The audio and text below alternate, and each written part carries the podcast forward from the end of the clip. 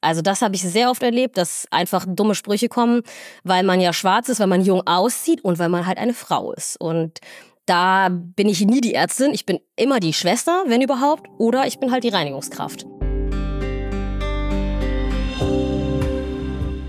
Woher kommen Sie eigentlich? Und warum sprechen Sie so gut Deutsch? Mit Fragen wie diesen wird meine heutige Gästin ziemlich oft konfrontiert. Muna Ismail Abdi ist Assistenzärztin für Gynäkologie und Geburtshilfe und ich darf heute mit ihr sprechen über das Thema Rassismus im Medizinbetrieb. Ich freue mich sehr, dass ihr uns alle zuhört bei einer neuen Folge von Frau Doktor übernehmen Sie. Mein Name ist Julia Rotherbel, ich bin Chefredakteurin der Apothekenumschau. Frau Doktor, übernehmen Sie.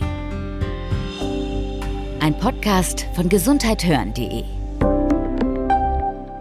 und Apothekenumschau Pro. Hallo Mona, schön, dass du heute meine Gästin bist. Schön, dass es klappt. Vielen Dank. Ja, ich freue mich auch sehr, dass es endlich geklappt hat. Muna, du hast ja deinen Traumberuf, so glaube ich zumindest, ähm, jetzt ergriffen. Du wolltest immer gerne in die Medizin gehen. Du hast auch sehr lang auf deinen Studienplatz gewartet und ähm, jetzt machst du gerade deine Fachärztinnen-Ausbildung. Und ich würde dich gern zum Einstieg fragen, warum die Medizin? Genau, ich wollte immer ähm, Ärztin werden. Selbst mein Vater hat mich letztens nochmal daran erinnert. Das fand ich ganz spannend. Als ich tatsächlich dann ähm, meinen Abschluss gemacht habe, hat er gesagt, dass ich schon irgendwie mit zehn gesagt habe, ich werde auf jeden Fall Medizin studieren und eigentlich wollte ich wohl immer mal Kinderärztin werden. Okay. Ich weiß gar nicht wieso, aber genau, ich wollte irgendwie immer Ärztin werden. Das war das, woran ich mich auch noch so erinnern kann. Und jetzt, wo du es geschafft hast, ähm, ist es so, wie du es dir vorgestellt hast? Ich glaube, ich wusste schon ganz gut, worauf ich mich einlasse, weil ich ja vorher schon relativ lange schon so einen Krankenhausalltag mitbekommen habe. Ähm, ja, es gab auch mal Momente, wo ich gedacht habe, ach, wolltest du das wirklich immer? Aber ja, doch.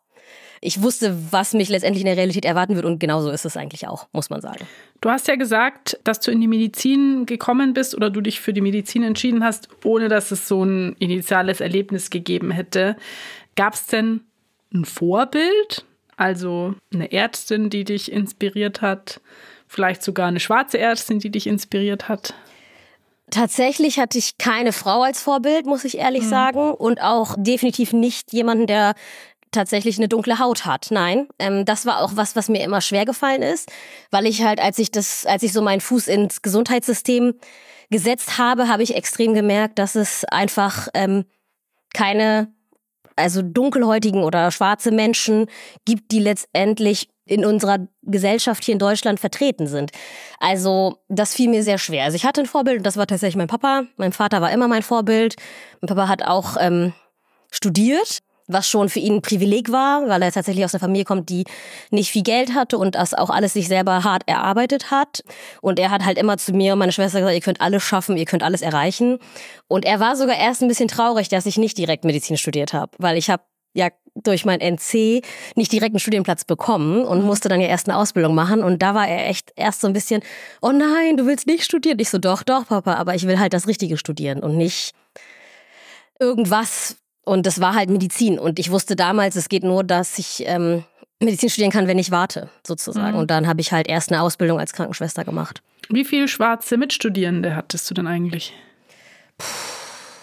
Also, ich muss überlegen. Also nur, nur geschätzt? Ja, geschätzt. Also wenige. Es, mhm. es sind extrem wenige. Also es waren immer nur entweder ich oder noch eine andere Person, würde ich mal behaupten. Vielleicht auch zwei, aber mehr nicht. Also es waren immer nur also in der Ausbildungszeit hatte ich das Gefühl, war ich immer alleine. Mhm. Zumindest im Krankenhaus, dann auch auf der Station oder auf der Abteilung. Also insgesamt sehr, sehr, sehr wenige, muss ich sagen. Gibt es denn einen Moment, an den du dich erinnerst, an dem dir das so bewusst geworden ist? Ja, also es war so, dass ich das tatsächlich zum Beispiel in der Schulzeit überhaupt gar nicht gemerkt habe. Hm. Ich bin in Göttingen zur Schule gegangen und da habe ich das überhaupt gar nicht gemerkt. Und wie gesagt, als ich dann angefangen habe, ich habe nach dem Abitur und freiwillig soziales Jahr gemacht. Und da ist es mir schlagartig bewusst geworden, dass ich eigentlich irgendwie jeden Tag auf meine Herkunft angesprochen werde, jeden Tag darauf, wie gut ich denn Deutsch sprechen kann. Und ähm, da fing das so an. Und dann hat sich das eigentlich mein ganzes Leben ähm, durchgezogen, also vor allem im Krankenhausalltag, ja, mhm. komplett. Und die Leute, die dunkelhäutig waren, hatten auch wenn er schlechtere Berufe. Ich sag mal, das waren eher die Reinigungskräfte. Und die haben mich immer herzlich gegrüßt und haben sich total gefreut, äh, mich zu sehen. Aber haben dann auch mal auch erst später gemerkt, ach, die ist ja gar nicht äh, bei uns in der Reinigung tätig, sondern ach, die ist ja Krankenschwester. Oh, oder sie ist Ärztin und mhm. waren dann richtig stolz. Aber heute bist du ein Vorbild. ja, ja, ja, irgendwie schon, oder? Ähm, du engagierst dich ja in dem Verein Black in Medicine, mhm. wo auch anonym geschildert werden kann, was Ärztinnen und Ärzten und auch Patientinnen und Patienten passiert in unserem Gesundheitssystem. Was sind denn für dich die eindrücklichsten und vielleicht verletzendsten Erfahrungen gewesen in deinem Berufsalltag?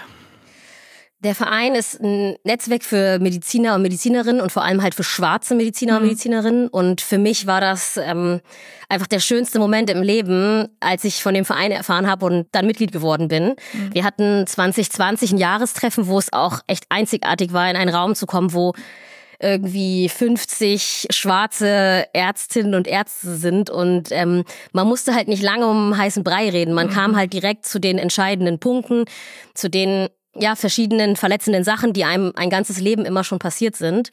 Für viele ist es selbstverständlich zu fragen, wo man herkommt. Ich habe damit auch an sich kein Problem, dass jemand fragt, wo man herkommt. Aber es ist halt wirklich anstrengend, wenn man in dem schweren Alltag einer Ärztin, der so schon anstrengend genug ist, einfach zehnmal am Tag angesprochen wird, ähm, wo man herkommt. Und dann antwortet man, sagt aus Göttingen und dann kommt nur, nee, nee, nee, da kommen sie ja nicht her. Mhm. Also immer wieder dieses Rechtfertigen, immer wieder, dass einem bewusst gemacht wird, dass man tatsächlich anders ist äh, dass man ja eine andere Hautfarbe hat.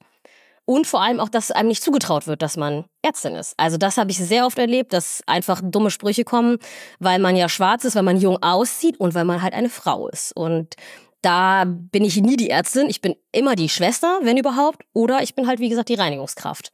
Und das Schlimmste, was mir passiert ist, ist, dass mich ein Patient angeschrien hat, als ich in einem Arztkittel ein Patientzimmer betreten habe und er mich echt angeschrien hat und meinte, Entschuldigung, hier wurde schon gewischt. Da war ich erstmal sprachlos, wusste irgendwie nicht so richtig, was ich sagen sollte ähm, und war einfach nur geschockt. Und mhm. äh, habe ihm dann schon erklärt, äh, dass ich jetzt nicht die Reinigungskraft bin und wer denn darauf kommen würde. Ich trage ja schließlich auch einen Arztkittel und ähm, ja, das war schwierig. Hast du denn einen Weg gefunden, damit irgendwie umzugehen? Also wie, wenn du dann jetzt, stell dir mir vor, du sitzt abends dann zu Hause und denkst nochmal über den Arbeitsalltag nach. Was findet man für Mechanismen, um damit irgendwie klarzukommen und sich nicht seelisch damit zu belasten? Ja, also es ist schwierig. Ähm, erstmal war es auch so, dass ich äh, sagen muss, dass man das jahrelang einfach auch verdrängt hat, weil man sich gar nicht damit auseinandersetzen wollte. Und mir war das auch gar nicht so bewusst vieles. Und ich habe auch zum Beispiel erlebt, dass Patienten gesagt haben, sie wollen von mir nicht behandelt werden, weil ich schwarz bin. Krass. Und dass es sowas noch gibt, das hat mhm. mich einfach extrem geschockt. Also es war auch egal, ob ich Krankenschwester war oder Ärztin. Also es wurde nur in der Hierarchie ein bisschen besser, dass ich dann als Ärztin doch irgendwie nicht ganz so diskriminiert wie als Krankenschwester, mhm. muss ich sagen. Und wie man damit umgeht, ja, das ist eine gute Frage. Ähm, wie gesagt, jahrelang habe ich es verdrängt. Ich habe es erst gar nicht ähm, so wahrgenommen habe versucht, das immer so zu unterdrücken und das ist ja nicht so. Und dann kam es durch Gespräche, durch Gespräche mit Freunden, durch Gespräche mit meiner Familie ähm, und letztendlich vor allem dann auch am Ende jetzt durch den Verein, durch Black in Medicine, dass man einfach eine vertraute Umgebung hat, wo man sich nicht rechtfertigen muss, wo man ähm, einfach offen darüber sprechen kann, was einem so passiert. Und ich weiß zum Beispiel auch, wenn mir was passiert, wir haben ein Netzwerk, ich kann in die Gruppe schreiben, ich kann auch jemanden anrufen und kann mit dem darüber reden. Also geholfen hat es am Ende nur, wenn ich mit Menschen darüber gesprochen habe, dass es mir immer mehr bewusst geworden ist und ich auch immer mehr auch dagegen angegangen bin und gesagt habe, ich lasse mir das jetzt nicht gefallen. Mhm. Muna, kommt es eigentlich vor allem von Patientinnen und Patienten oder kommt es auch aus dem Kollegenkreis? Es kommt tatsächlich auch mal aus dem Kollegenkreis, ja, muss man so sagen. Es gibt ähm, auch da noch Leute, die damit nicht zurechtkommen oder denen es, ja, oder die einfach unterschwellig dann irgendwelche Sprüche bringen. Also gerade, was mir so aufgefallen ist, ist seit Black Lives Matter, seit 2020, trauen sich immer mehr Menschen, mich anzusprechen. Und ähm, aber auch so, ja, und wie, wie geht's dir so? Wie bist du denn aufgewachsen? Und das sind keine schlimmen Fragen, ne? Das ist jetzt auch nichts ähm, Diskriminierendes oder Rassistisches oder sowas, aber es ist. Ähm, also hauptsächlich habe ich es bis jetzt von Patienten und Patientinnen erlebt, mhm. ähm, aber es gibt es auch unter Kollegen. Mona, ich würde gern mit dir im zweiten Teil dieses Podcasts drüber reden, was es auch an Möglichkeiten gibt, im Kolleginnenkreis dann damit besser umzugehen, dich zu unterstützen. Wir spielen aber vorher ein kleines Spiel, wenn es okay ist für dich.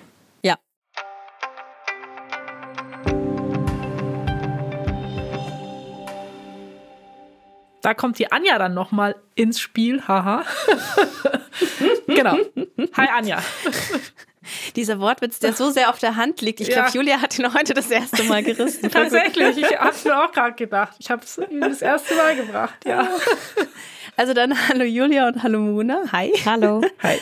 Ja, als Spieleleiterin komme ich ins Spiel und zwar bekommt ihr jetzt Satzanfänge von mir vorgelesen, im Wechsel immer. Und ihr dürft die vervollständigen. Genau, es kommt auf die Spontanität drauf an. Julia wird jetzt auch überrascht, weil sie kennt die nämlich auch noch nicht, die Satzanfänge. Ah, okay. Genau, ihr habt beide die gleichen Möglichkeiten sozusagen. Und ja, den ersten Satz, der würde an dich gehen, Mona, direkt.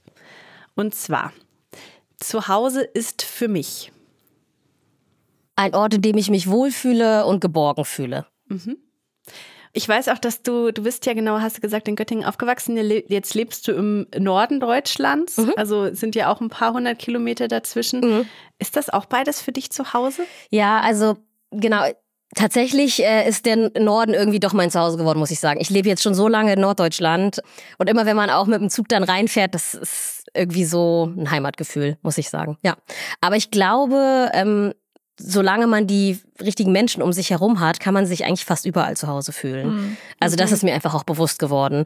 Ursprünglich komme ich ja aus Somalia und ich bin mit drei Jahren nach Deutschland gekommen und meine Eltern, ähm, für die war, glaube ich, Deutschland nicht immer so ihr Zuhause. Es hat sehr, sehr lange gebraucht zum Beispiel. Das, was ich vorhin gesagt habe, genau, wenn ich irgendwie mich geborgen fühle und wohlfühle und die richtigen Menschen in der Umgebung habe, dann ist das schnell auch mein Zuhause, sag ich mal. Ja, ja, ja.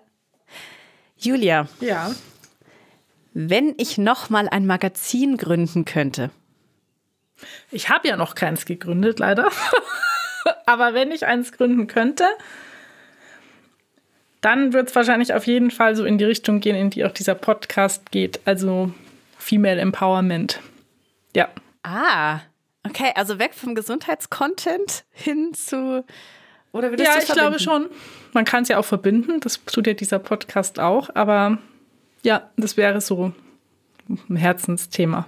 Auch wenn ich Gesundheitsjournalismus super wichtig finde und gern arbeite darin. Aber du hast ja gefragt, wenn ich noch mal was anderes machen würde. Ja. Ja, Ja. dann sowas. Ja, okay, cool. Das ist vorgemerkt. Super. Also solltest du da irgendwie eine Redakteurin dann brauchen dafür, ich würde mich hier auch anbieten hiermit. Okay. Mona, mein schönstes Erlebnis bisher im Kreissaal war. Ich hatte viele schöne Erlebnisse. Es ist gar nicht so einfach, das Schönste zu sagen. Ähm, aber ich glaube schon auch die Dankbarkeit ähm, der Menschen, vor allem der werdenden Eltern, sowie aber auch ähm, doch die Zusammenarbeit ähm, mit der Hebamme. Also ein, ein spezielles Beispiel kann ich gar nicht so nennen. Also es gibt so viele Momente, wo ich, ähm, wo man einfach in die Gesichter der Menschen blickt und sieht, dass sie einfach so glücklich sind und ähm, auch völlige Überforderung in der ersten Minute. Aber dann gucken die einen an und sind einfach nur glü- überglücklich, dass das Kind gesund auf diese Welt gekommen ist. Ja. Ja, ich habe ja mal den Satz gehört über Gynäkologie oder Kreissaal. Da gibt es nur totales Glück oder totales Unglück und nichts dazwischen. Würdest du das eigentlich bestätigen? Boah. Also ich es ja, kann man teilweise bestätigen, aber es gibt auch Dinge dazwischen. Das schon. Aber es stimmt schon. Also Kreissaal ist eine Ausnahmesituation. Ja. Und ähm, das ist, glaube ich, das, was ganz, ganz entscheidend und wichtig ist und was ähm, vielen vorher nicht bewusst ist. Also ich glaube, uns Ärzten und Hebammen ist das häufig bewusst. Und lustig finde ich es immer, wenn Patienten danach ankommen und sich entschuldigen, gerade Frauen. Oh mein Gott, es tut mir so leid, ich war so laut, ich habe sie angeschrien. Und man wird häufig angeschrien. Als Gynäkologin wird man wirklich häufig angeschrien. Die Hebamme wird nicht so oft angeschrien wie die Gynäkologin, das muss ich einfach sagen. Und von daher, ja, also für mich gibt es auch ein Mittelmaß dazwischen, aber ich glaube für viele, die das selber erleben, für die Frauen oder für ja den Partner, also die Männer finde ich auch immer übrigens sehr lustig im Kreißsaal. Also man kann das schon bestätigen, was du sagst, aber es gibt auch für mich gibt es ein Mittelmaß auch dazwischen. Aber es klingt trotzdem eigentlich nach einem echt tollen Ort, so ein Kreis. Also toll, also als, wie soll ich sagen, als Beobachterin. Ich weiß nicht, ob man als gebärende Mutter es in dem Moment so toll findet, aber ähm, Nicht unbedingt. ja. Ich wollte gerade sagen, es gibt auch Situationen für die Gynäkologin, wenn man absolute Anfängerin ist und immer nur die Hebamme anguckt und denkt sich so, äh, ist das jetzt richtig, was wir machen? Äh, ja, ja, sicheres Auftreten, einfach sicher auftreten. Also die Momente gab es auch schon in meinem Leben, muss ich gestehen. Ähm, ja. Aber genau, mit, es ist, es ist wirklich ein, äh, genau, Freunde von mir sind immer neidisch, wenn ich so berichte vom Joballtag im Kreißsaal, weil die auch sagen, das ist ja krass. Du kannst dich eigentlich auf nichts vorbereiten. Du erlebst jeden Tag absurde, spektakuläre, auch glückliche und schöne Momente, aber auch abgefahrene Sachen. Und das stimmt wirklich. Also ich habe keinen Job, wo ich hingehe und weiß, was passiert. Es ist auch jede Kreissaalsituation mit jedem anders. Und das ist schon, glaube ich, einzigartig. Mhm. Ja, ja. Julia, mhm. mit einem achten Tag in der Woche. würde ich wahrscheinlich versuchen, mir mehr Freizeit zu verschaffen, aber ich garantiere nicht, dass es mir gelingen würde. das ist jetzt genau die Antwort, die ich irgendwie auch erwartet hätte, Julia. Ja, so ist es ah, wirklich. Also, ja. Cool. Der letzte Satz geht an Muna. Ungerechtigkeiten begegne ich. Also ich glaube, früher habe ich mich nicht so getraut, was dagegen zu sagen, aber ähm, doch, ich glaube, je älter man wird und je mehr Ungerechtigkeit man erlebt hat, ähm, da mache ich dann auch schon mal meinen Mund auf und sage was dagegen. Mhm. Und ich glaube, dass das auch extrem wichtig ist, auch in Bezug auf dieses Rassismus-Thema, dass man offen darüber spricht, was echt nicht einfach ist und was mir auch anfangs nicht einfach gefallen ist über Erfahrungen zu sprechen, die man selber durchgemacht hat, die einen verletzt haben aber ich finde, Ungerechtigkeit sollte man unbedingt ansprechen und man sollte was dagegen tun. Man sollte halt nicht zuschauen. Hm. Ja. Also das heißt, du begegnest ihnen ähm, selbstbewusst und wortstark. Genau, ich versuch's. genau, ja, ja, doch. Finde ich eine sehr, sehr gute Haltung. Mhm. Alles klar. Wir sind schon wieder am Ende. Und äh, ich sage ganz, ganz lieben Dank an euch beide fürs Danke, Mitspielen. Anja. Und ähm, genau, jetzt weiß ich auch, ich war noch nie in einem Kreissaal, aber jetzt weiß ich, dass das wohl ein sehr schöner Ort sein muss. und mit dieser Erkenntnis verabschiede ich mich und sage viel Spaß noch beim zweiten Teil des Gesprächs. Ja, danke schön. Vielen Dank.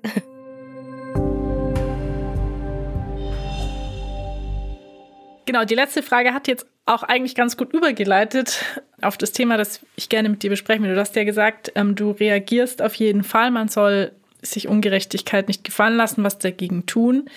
Wie ist denn deine Wahrnehmung, wenn jemand aus deinem Umfeld mitbekommt, dass du diskriminiert wirst? Ja, ich würde sagen, es gibt von bis. Ich glaube, vielen ist es hm. anfangs auch gar nicht bewusst gewesen. Und dann war es immer dieses so, ist das wirklich gerade passiert? Ähm, also zumindest als ich diese Situation als Krankenschwester hatte, wo der Patient gesagt hat, er möchte nicht von mir behandelt werden, da hatte ich zum Beispiel schon das Gefühl, dass mein Team und die Kollegen alle hinter mir standen und alle gesagt haben, das geht so nicht. Dann können sie auch gefälligst mhm. woanders hingehen. Und also da standen alle so geschlossen hinter mir. Aber es gibt auch ähm, viele Situationen, wo es, glaube ich, wie gesagt, vielen einfach gar nicht bewusst ist und die erstmal selber das verarbeiten müssen und dann gar nichts sagen und sich komplett raushalten. Mhm das kann ich auch total gut nachvollziehen, weil wie gesagt, es hat bei mir auch sehr lange gedauert, bis ich überhaupt darüber gesprochen habe. Und das erste Mal so richtig in der Öffentlichkeit war das äh, bei diesem NDR-Beitrag eigentlich, den ich da gedreht habe. Und da habe ich auch lange noch für mich hinterfragt, uh, war das wirklich gut, damit an die Öffentlichkeit zu gehen? Hm. Im Nachhinein glaube ich, das war der richtige Schritt. Okay. Was würdest du dir denn wünschen, also was wäre aus deiner Sicht eine ideale Reaktion, wenn jemand neben dir steht in diesem Moment? Ja, ideal wäre natürlich, wenn die Person was sagen würde und wenn sie vor allem mhm. erstmal überhaupt den Kontext versteht und erstmal überhaupt erkennt, dass es sich hier um wirklich ähm, Rassismus handelt und ähm, dann natürlich, dass sie was sagt. Ja, das wäre die Idealvorstellung. Aber ähm, ich glaube, davon sind wir noch sehr weit entfernt. Mhm. Was würdest du denn sagen jetzt unseren Zuhörerinnen und Zuhörern, die sagen, ja, wir kennen das Problem, gibt es auch bei uns in der Klinik, egal ob mit Ärztinnen, Ärzten oder Pflegepersonal. Was sind Dinge, die man auch als Klinik zum Beispiel tun kann, um sowas zu verhindern? Also was man auf jeden Fall ähm, tun könnte, ist Supervision. Das ist ein ganz, ganz wichtiges Thema generell, was eh in der Medizin viel zu kurz kommt.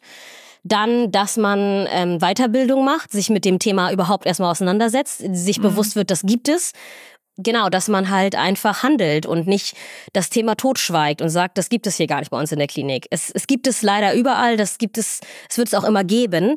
Wichtig ist halt nur, dass ähm, wie sozusagen ein Chef oder eine Chefin oder halt wie halt auch die Mitarbeiter reagieren und dass man vielleicht auch untereinander mal spricht und nicht immer nur die Person, die betroffen ist, weil das ist das Hauptproblem. Es wird dann ja immer ich gefragt oder also es wird dann halt immer die mhm. Person gefragt und das ist für die auch nicht einfach. Und es ist auch nicht einfach für solche Personen Fortbildung, Weiterbildungen zu organisieren, sondern das muss von extern geschehen. Das müssen Erfahrene tun, die sich jeden Tag damit auseinandersetzen und nicht die Betroffenen selber eigentlich. Mhm. Aber allein der Austausch, dass es existiert, ist das Allerwichtigste und dass man es nicht mhm. totschweigt.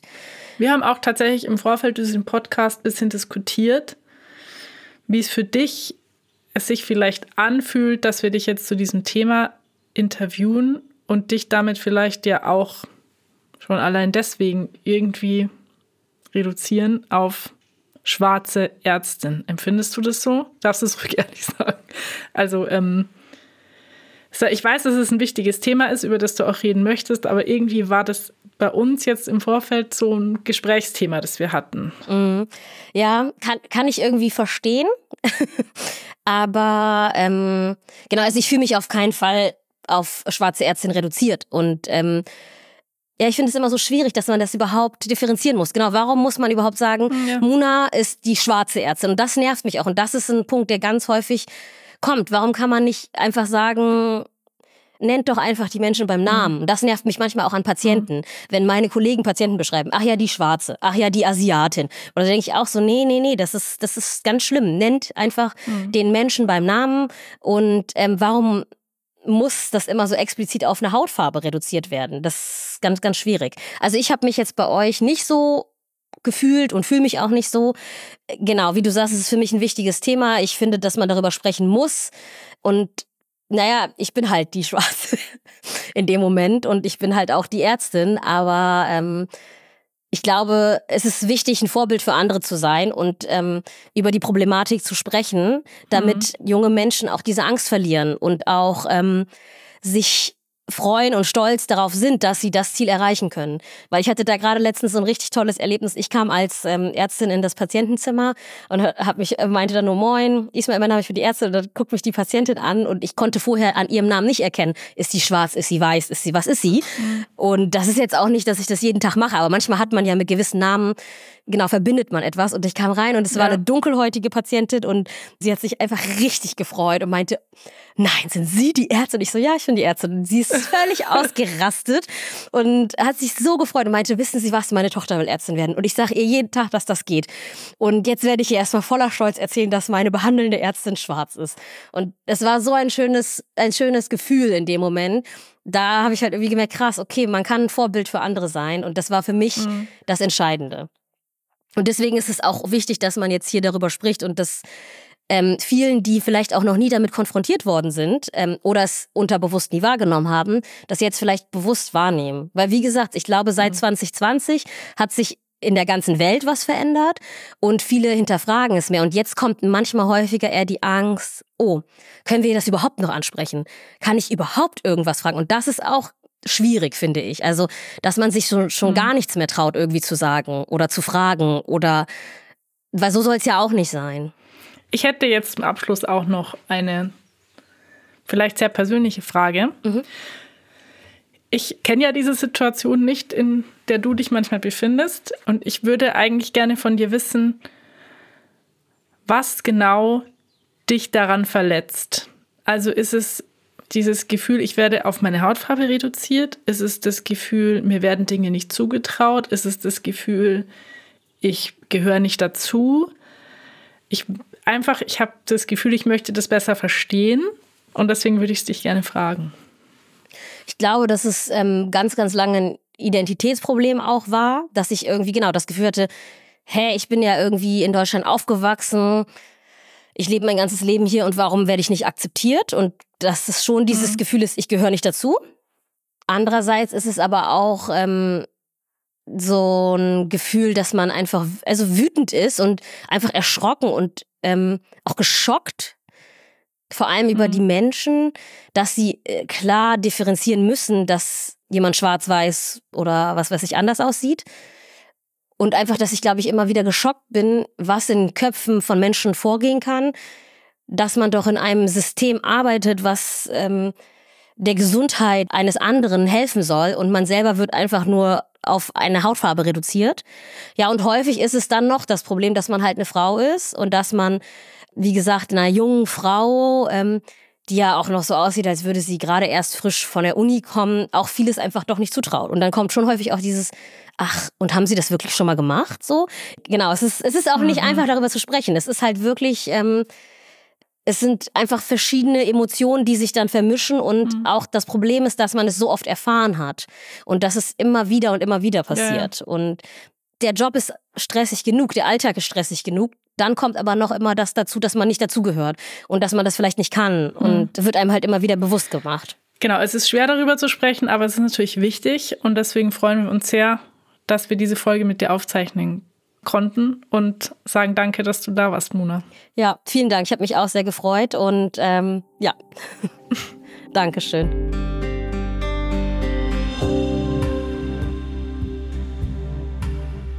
Unsere Gästin Muna hat ja erzählt, dass sie sich in dem Verein Black in Medicine engagiert. Den Verein gibt es seit 2020 und wir verlinken euch die Website dazu in unseren Show Notes. Dort findet ihr Erfahrungsberichte von schwarzen Medizinerinnen und Medizinern und von Patientinnen und Patienten. Diese Erfahrungsberichte sind nicht immer schön. Aber wir finden es wichtig, dass die Website zu diesem Thema sensibilisiert, also schaut gerne mal rein. Die nächste Folge von Frau Doktor übernehmen Sie erscheint in 14 Tagen am Montag. Wir freuen uns, wenn ihr reinhört. Ein Podcast von gesundheithören.de und Apothekenumschau Pro.